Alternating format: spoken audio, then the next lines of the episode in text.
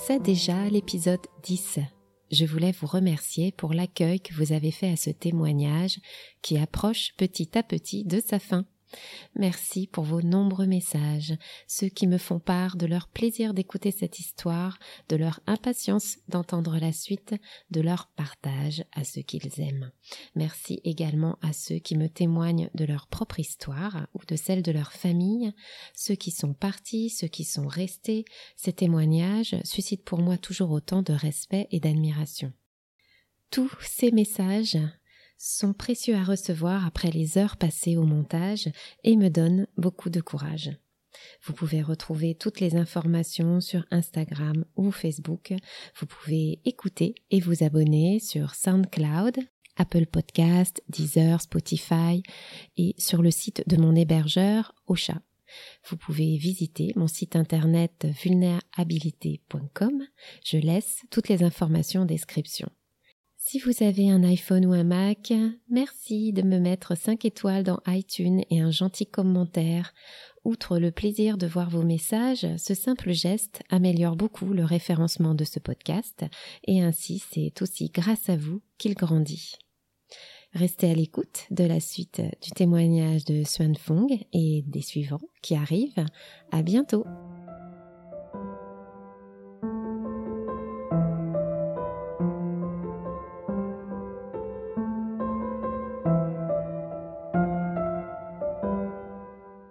Un jour, j'ai reçu l'ordre du président Ho Chi Minh de venir dans son palais avec quatre directeurs des studios de films.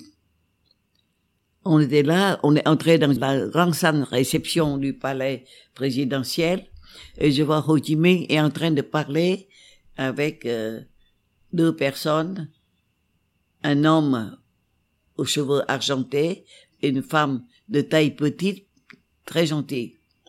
Et quand nous sommes entrés dans cette euh, ces salles, Minh a dit voilà, je vais vous présenter mes deux amis. Ici, c'est Monsieur Joris Evans. C'est un grand cinéaste hollandais qui vit, maintenant en France. Il a fait que des films partout où il y a de l'injustice.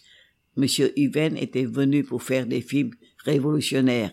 Et ici, c'est Madame Marceline Loridan, sa compagne, qui était une femme qui est sortie juste de, des camps d'extermination des nazis. Le couple est venu au Vietnam pour faire un film sur la guerre au Vietnam. Et après, il nous a présenté à Joris et à Marceline. Joris a demandé que nous sommes venus ici pour faire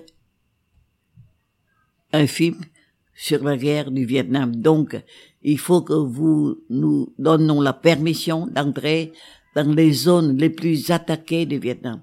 Je veux pas visiter des places où il y a un, bombardement d'hôpital ou quelques maisons abandonnées, mais je veux vraiment connaître comment s'est passée la vie du peuple sous les bombardements il, il, il avait, ce temps-là, il avait 70 ans déjà, asthmatique, et vous savez, en 1967, c'était la période où McNamara, le ministre de la Défense américain, a décidé de transformer le 17e parallèle du Vietnam en une zone lunaire. Ils ont bombardé nuit et jour. Et juste, Joris Evans a voulu venir dans, cette zone-là pour faire un film. C'est pour ça que Ho Chi m'a dit que tu dois aller avec, avec eux en tant que traductrice et en même temps comme médecin pour soigner leur santé. Et nous étions encore une équipe de 12 personnes. Trois jours après, nous étions vers le 17e parallèle pour filmer la place la plus bombardée du Vietnam, atrocement par les Américains. Et nous avons passé euh, deux mois sous terre. Le jour, on, avec la lumière, on, on, filme les scènes de lutte, les scènes de bombardement incessants. Et le soir, on dormait dans des abris souterrains. Et je dois vous dire que avec 9 mètres sous terre, on manque beaucoup d'oxygène. Et Joris Evans, qui était un asthmatique de 70 ans, la nuit, on entend ses respirations difficiles dans l'abri, mais il a courageusement supporté toutes ces difficultés. Un jour, il est venu parce que le 17e parallèle est divisé en deux parties. Le côté nord, ce sont les Vietnamiens du nord. Le côté sud, c'est le côté des Vietnamiens du sud. Et les Américains bombardaient, bombardaient sans cesse. Et il y a un grand mât avec un grand drapeau vietnamien qui s'étendait, je pense, 20, 22 mètres de longueur peut-être, et qui flottait sur le côté nord, mais aussi, quelquefois, l'ombre passait sur le côté sud du septième parallèle. Un jour, Joris, il habillait comme des paysans euh, de cette région, avec un grand foulard pour dissimuler ses cheveux argentés.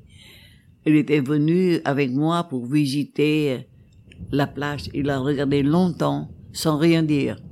Et le soir, il a convoqué tout le groupe de cinéastes en disant que voilà, je veux que le commencement du film sera l'image d'un drapeau qui survolait le nord, dont l'ombre s'étalait dans le sud comme un signe d'espoir de pouvoir vaincre sur le sud-Vietnam.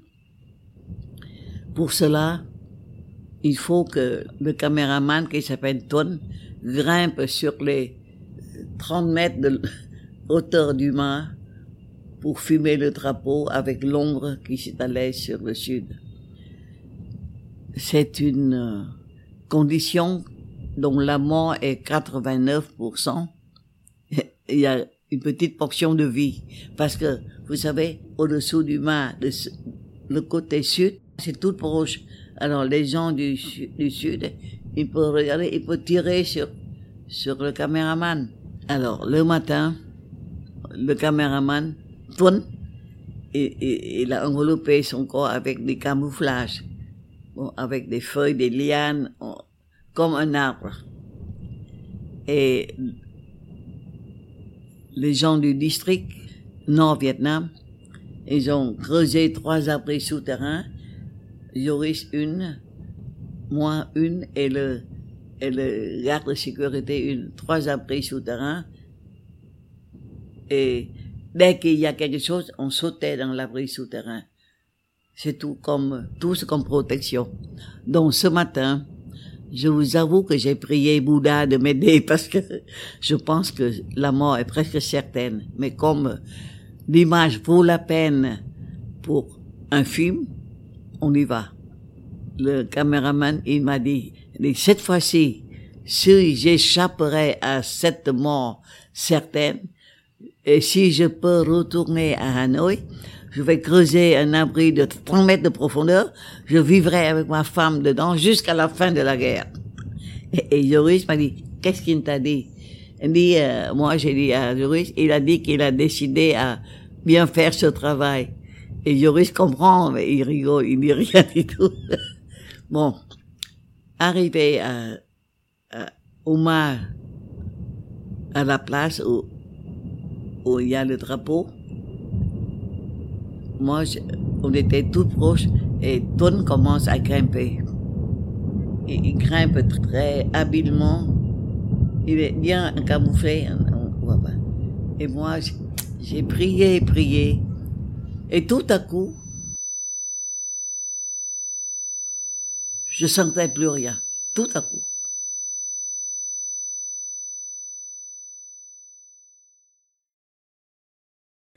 J'étais enseveli par les bombes, mais je savais pas. Il y a un choc et puis après c'est fini.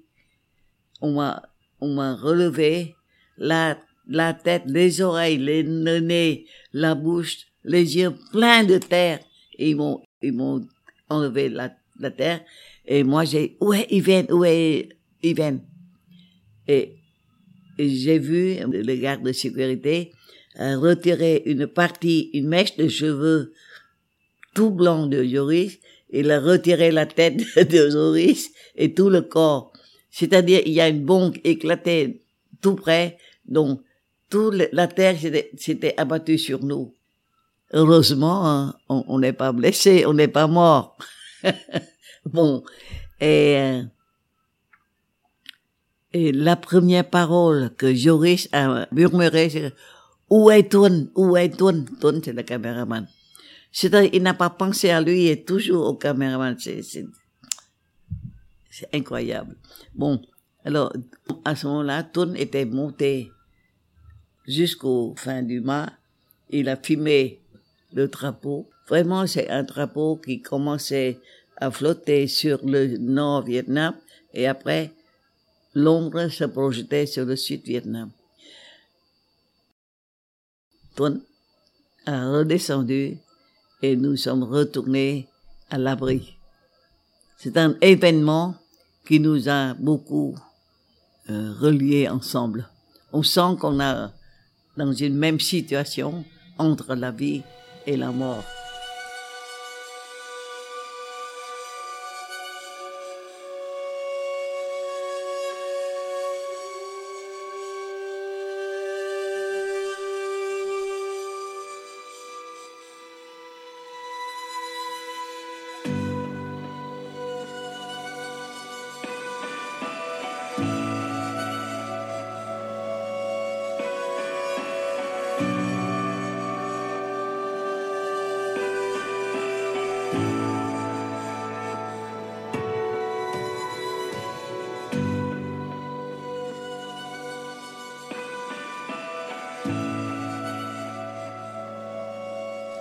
Une autre fois, Ton, ce même Ton, il est beau garçon, il est grand. Il m'a dit, euh, Sœur il m'appelle Sœur grande Sœur Ce soir, permettez-moi de retourner sur euh, la terre parce que j'ai une rencontre très intéressante avec une jeune fille d'ici que j'ai vue euh, ce matin et nous nous sommes convenus de se rencontrer ce soir devant le jardin de poivriers. À Vinding, on, on cultivait beaucoup de poivres. Il y a des jardins de poivriers. Et notre abri, c'était creusé sous un jardin de poivriers. Alors, il a dit, euh, euh, je me permets à m'absenter dans la soirée.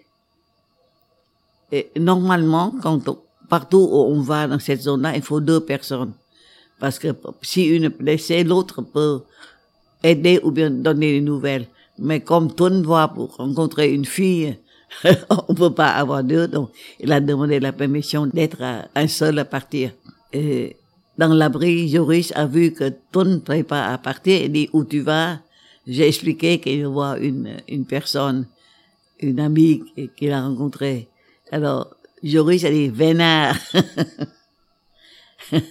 Bon, il est parti. Mais à peine une heure après, je le vois revenir, le visage assez long, l'air tout à coup abattu. Nous, on est curieux de savoir qu'est-ce qui se passe avec lui et la fille qu'elle a vue. Et, et dit, tu sais, elle est très belle, elle a des longs cheveux. Mais quand je voulais l'embrasser, elle a laissé faire. Mais quand je veux avancer un peu plus, elle a dit, arrête, je t'aime beaucoup, mais peut-être il faut attendre jusqu'au jour où il n'y a plus de guerre, parce que dans ces temps de guerre, euh, c'est très dangereux. Alors il faut faire attention, il faut attendre. Et normalement, Ton n'est pas quelqu'un qui est très sentimental. il faut attaquer tout de suite. Mais la fille, parlant si innocemment, si pure, que Ton a dit, devant tel argument, je peux, je peux pas, je peux pas être brutal. Alors, on a parlé ensemble et après, elle a dit, euh, il faut que je revienne parce que mes parents sont inquiets si je serai pas à la maison. Et Ton a laissé la fille partir et lui est revenu, mais très mécontent de lui. euh, bon, l'histoire c'est comme ça, c'est passé comme ça. Le lendemain matin, on est allé fumer euh, dans, une, dans un village brûlé situé vers 5 kilomètres de notre abri. Et en revenant dans la soirée, on a vu un grand nombre de personnes qui se précipitaient autour d'une place on a demandé qu'est-ce qu'il y a? Parce qu'il y a partout des pleurs, des personnes qui se groupaient. J'ai dit mais qu'est-ce qu'il y a? Alors une des personnes a dit que une bombe est tombée juste dans un abri souterrain et a tué presque tout le village. Parce que vous savez que les abris souterrains, c'était communiqué entre eux comme des toiles d'araignée. Il suffit qu'une bombe tombe dans une bonne place pour que les souffles entrent partout. Et cette fois-là, malheureusement, une bombe est tombée dans une place où il y a toute la population de ce petit village était groupée. Donc on a retiré les corps presque intacts, mais dedans tous les poumons s'éclataient à cause des à cause des souffles. Alors, Joris a dit à tout le monde de fumer sous, sous la lumière, fumer les morts. Et moi, j'étais près de toi, et il a fumé, et tout à coup, il, il jetait la caméra, il s'est tombé à terre. Je, savais pas qu'est-ce qui se passe. J'étais venu près de lui, et je vois le corps d'une jeune fille mais quelqu'un a placé une serviette sur son visage. J'ouvre la serviette, c'était l'âne, la fille, qu'il a embrassée hier soir. La fille est morte sans connaître un vrai bonheur. Et tout, il, il tremblait, il tremblait. En revenant dans l'abri, tout le monde était très triste à cause de l'histoire et Yoris a tapé sur l'épaule de Ton comme manière de consolation. Et ce jour-là, je pense que devant ce malheur presque silencieux, je me sens comme responsable de pouvoir dénoncer quelque chose sur l'injustice sur la cruauté incroyable de la guerre.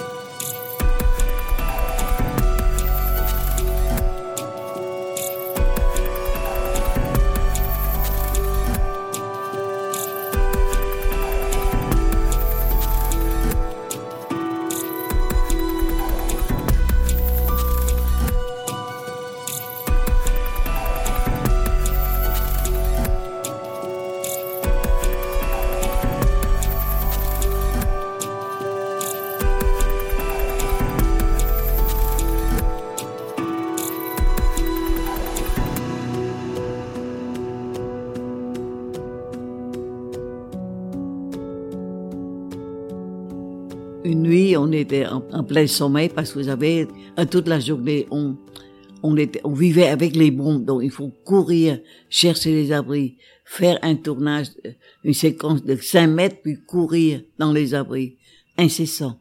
Donc le soir, on dormait comme des fous, très fatigués. Et tout à coup, il y a un cri. Je pense que, je pense que votre délégation a un docteur. Si vous avez un docteur, Sauvez-nous, sauvez-nous, dans la nuit. Et Yoris, il, il dormait pas, il la lâche. Il dit, fou, il y a quelqu'un qui a besoin de toi. Tout de suite, je prends mon sac de secours et avec moi, il y a un, l'ingénieur de son, fan. On accourait à la place où il y a un, un cri de secours. On voit rien, c'est les voix seulement. La nuit noire, on n'a pas de lumière. Et le monsieur, il a dit que ma femme, depuis trois jours, elle ne peut pas mettre au monde l'enfant. Elle est prête à mourir. Et moi et mon ingénieur de son, on suivait le monsieur. Suivre, c'est-à-dire, il donnait ma main, interminable, on ne sait pas où on met les pieds. Et à la fin, il a mis ma main sur un ventre très dur. Il n'y a plus de contraction. Alors, tout de suite, j'ai fait des manœuvres pour activer la contraction de l'utérus. J'ai encouragé la femme à pousser. Et comme elle est une femme, c'est la première naissance, elle sait pas comment pousser. Et moi qui l'aidais J'ai hurlé comme une folle. J'ai très peur aussi. Et elle dit, je peux pas. Alors, j'ai hurlé. C'est incroyable combien j'ai fait de tapage parce que j'ai trop peur. L'utérus commence à retravailler et j'ai pu toucher la tête de l'enfant. Après beaucoup de moments très difficiles, j'ai pu faire sortir un garçon. Et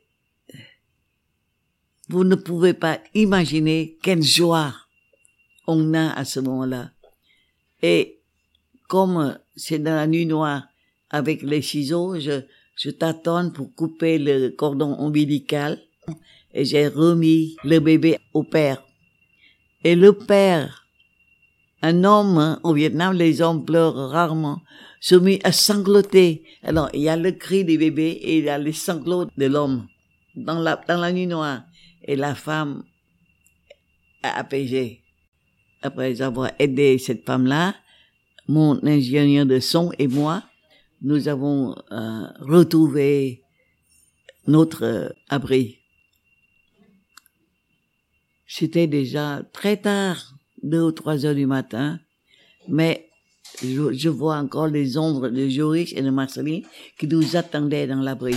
Ils, ils, ne dormaient pas, ils attendaient dans l'abri. Et euh, Joris m'a demandé comment? J'ai dit, ça va, ça va. Et tout à coup, l'ingénieur de son, il a, pendant toutes ces périodes critiques où j'ai hurlé comme une folle, il a tout enregistré. Oh là là, j'étais honteuse. J'ai hurlé, j'ai parlé, j'ai, j'ai injuré même. C'est ma peur. Et tout à coup, dans l'abri souterrain, neuf mètres sous terre, on entend le premier pleur d'un bébé et les sanglots d'un homme. C'est vraiment, c'est plus que émotion. C'est tellement beau que nous sommes tous silencieux en écoutant la, le magnétophone qui tourne.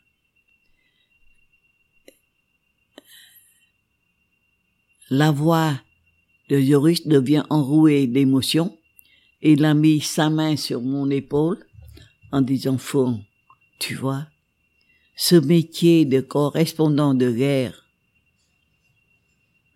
a une chose extrêmement précieuse, c'est que nous pouvons fumer sur place une seconde que la vie a triomphé la mort. Et ces paroles-là, dans cet abri souterrain, euh, m'a suivi partout et elle a touché très profondément dans mon cœur qui donne ma décision de changer de métier de médecin en correspondant de guerre.